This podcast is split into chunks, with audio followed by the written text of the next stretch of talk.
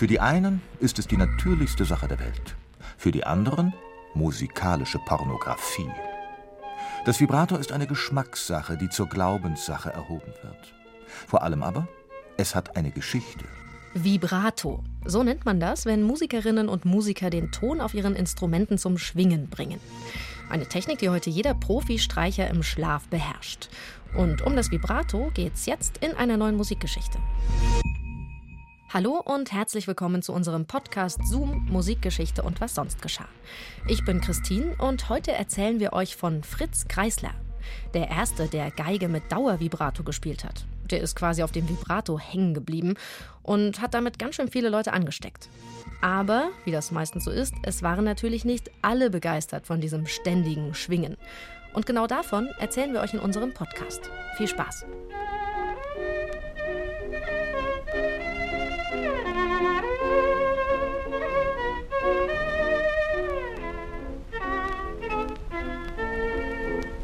Vibrato.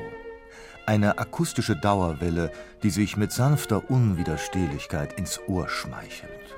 Ein Beben, das unter die Haut geht. Ein schönes Vibrato erotisiert, haucht dem Geigenton Leben ein. Ein aufdringliches Vibrato klebt wie Zucker, eiert wie ein altes Fahrrad und bringt die Harmonien ins Schleudern. Das Vibrato ist ein musikalisches Urphänomen. Keine Schwingung ohne Vibration. Das Vibrato ist ein notorischer Zankapfel. Für die einen ist es die natürlichste Sache der Welt, für die anderen musikalische Pornografie. Das Vibrato ist eine Geschmackssache, die zur Glaubenssache erhoben wird. Das Vibrato ist eine Frage der künstlerischen Moral. Vor allem aber, es hat eine Geschichte. Schon Leopold Mozart schimpfte Es gibt Spieler, die bei jeder Note beständig zittern, als wenn sie das immerwährende Fieber hätten. Das war stark übertrieben, denn immerwährend wurde keineswegs vibriert. Vor Kreisler, versteht sich. Das Vibrato war eine Verzierung, die wohldosiert zum Einsatz kam. Und auch das nur im solistischen Spiel. Im Orchester war das Vibrato tabu. Bis in die 20er Jahre des letzten Jahrhunderts spielten die Streicher absolut gerade. Hier die Berliner Philharmoniker unter Arthur Nikisch in einer Aufnahme von 1913.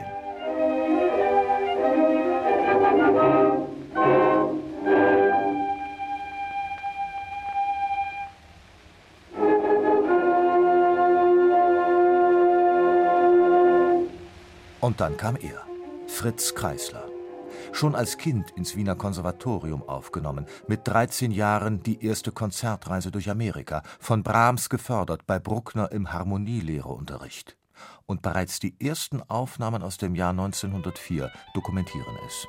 Er hört einfach nicht auf mit dem Vibrieren. Und das klingt gut. Ja, mehr noch, es macht süchtig. Diese Beethoven-Einspielung stammt aus dem Jahr 1937. Da war es um den geraden Ton schon geschehen.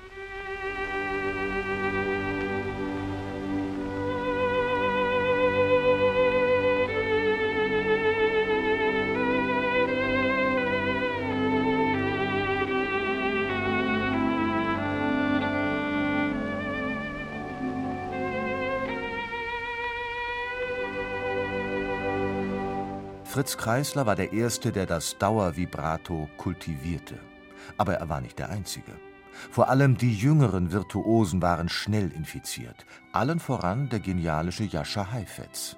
Auch Tibor Varga, der als Lehrer zahllose Geiger geprägt hat, die heute in unseren Spitzenorchestern sitzen. Varga war ein Wunderkind, doch das Vibrato wollte einfach nicht klappen.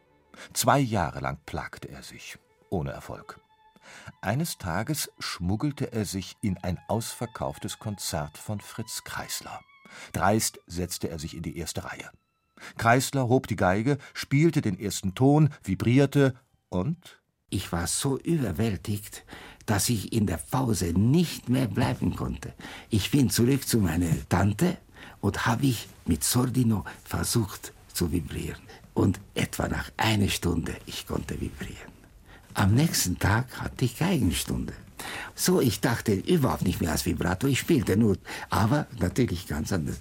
Und als fertig war, da hat mein Lehrer die Geige genommen, hat mich umarmt, sagte, du glaubst nicht, wie ich glücklich bin. Endlich meine lange Arbeit hat Früchte getragen. er war ein unheimlich lieber Mensch. Ich habe ihm nicht kein Wort gesagt. Das habe ich vom Kreisler gelernt.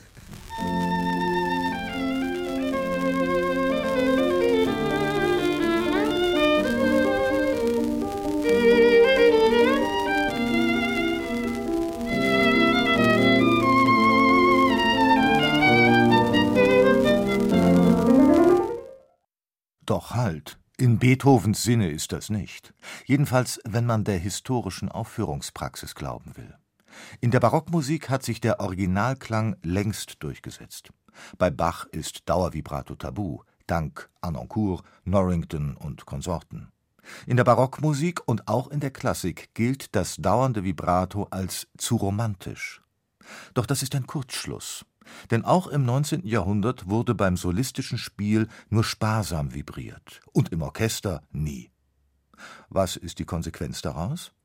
Für Roger Norrington ist das leicht zu beantworten. Wir wissen, dass man hat nicht mit Vibrato gespielt im Orchester. Also wie hat man so gemacht? War, war es wirklich langweilig? Ich denke nicht. Das war, das war aufregend. Tchaikovsky, wenn man spielt Tchaikovsky so, es ist fantastisch. Wagner auch. Bruckner auch. Ein, ein langsamer Satz von Bruckner ohne Vibrato ist wunderbar.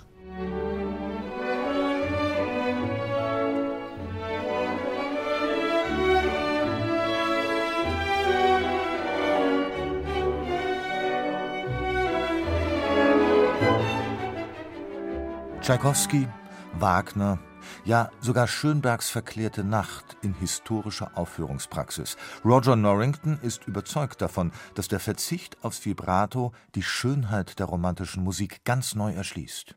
Die Linien werden klarer, die Klänge atmen, das dicke Pathos wird abgeschminkt wie ein verschmiertes Make-up. Musik muss nicht vielleicht immer so schön wie möglich sein. Ist Schönheit, ist sehr, ist das Musik oder ist Musik, wenn die Musik sprechen, wenn man kann verstehen, was die Musik sagen? Weg von Kreisler. Ist das die Lösung? Sicher nicht die allein selig machende. Denn selbst Roger Norrington gibt zu, dass das Vibrato eine Wirkung hat, etwas Unwiderstehliches, Erotisches. Doch nichts wirkt so lusttötend wie die Routine.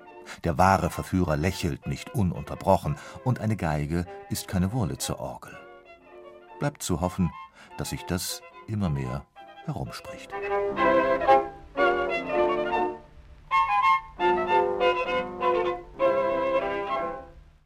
Flirten auf der Geige. Schon eine Meisterklasse für sich. Einfach so wild drauf loszuvibrieren, das kann natürlich auch abschreckend wirken. Aber wie so oft kommt es auf die richtige Dosis an. Ein bisschen Vibrato hier, ein bisschen da. In Maßen ist das schon ziemlich charmant.